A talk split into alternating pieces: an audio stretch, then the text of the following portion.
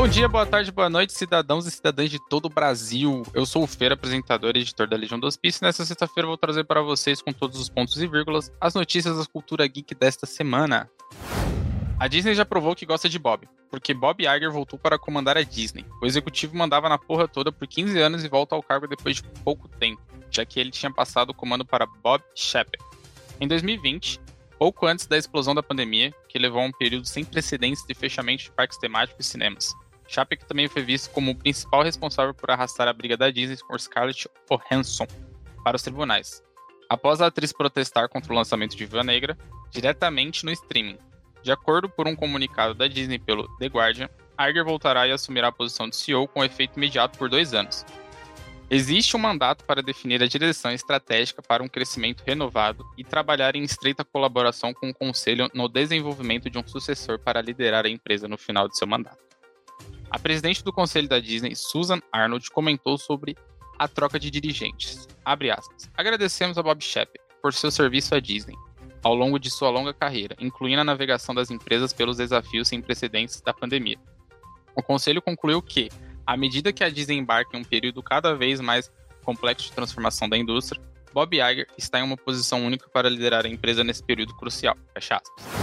Netflix revelou na segunda-feira a data de lançamento da segunda temporada de Vikings Valhalla, acompanhada por algumas imagens inéditas da série. A temporada nova deve lançar dia 2 de janeiro no próprio serviço de streaming. Depois de ficar preso 12 anos em Aspa, em sua atuação incrível como Sirius Black e ter ajudado Batman a proteger Gotham como comissário Gordon, o ator Gary Oldman já planeja sua aposentadoria já para os próximos anos. Falando ao jornal Times, Oldman disse que planeja largar a TV e o cinema após concluir o trabalho na série Slow Horses, da Apple TV. O ator diz, aspas, Tive uma carreira invejável, mas essas coisas passam e preciso fazer outras coisas que me interessam além da atuação. Quando se é jovem, você imagina que conseguirá fazer tudo o que quer na vida, mas os anos passam. Estou beirando 70 anos, não quero trabalhar aos 80 ficaria muito feliz e honrado de encerrar minha obra com Slow Horses. Fecha aspas. A Warner Bros. divulgou um trailer apocalíptico para a quarta temporada de Patrulhas do Destino, que chega ao streaming em poucos dias. A nova temporada terá duas partes, a primeira chegando dia 8 de dezembro, com episódios semanais, e a segunda com data prevista para 2023. O diretor Ryan Johnson já demonstrou interesse em fazer Star Wars novamente. Anteriormente, Ryan havia feito o um episódio polêmico na saga Skywalker, O Último Jedi. O cineasta reiterou que ainda fará novos projetos na franquia, dizendo que gostaria até de fazer uma série para a TV.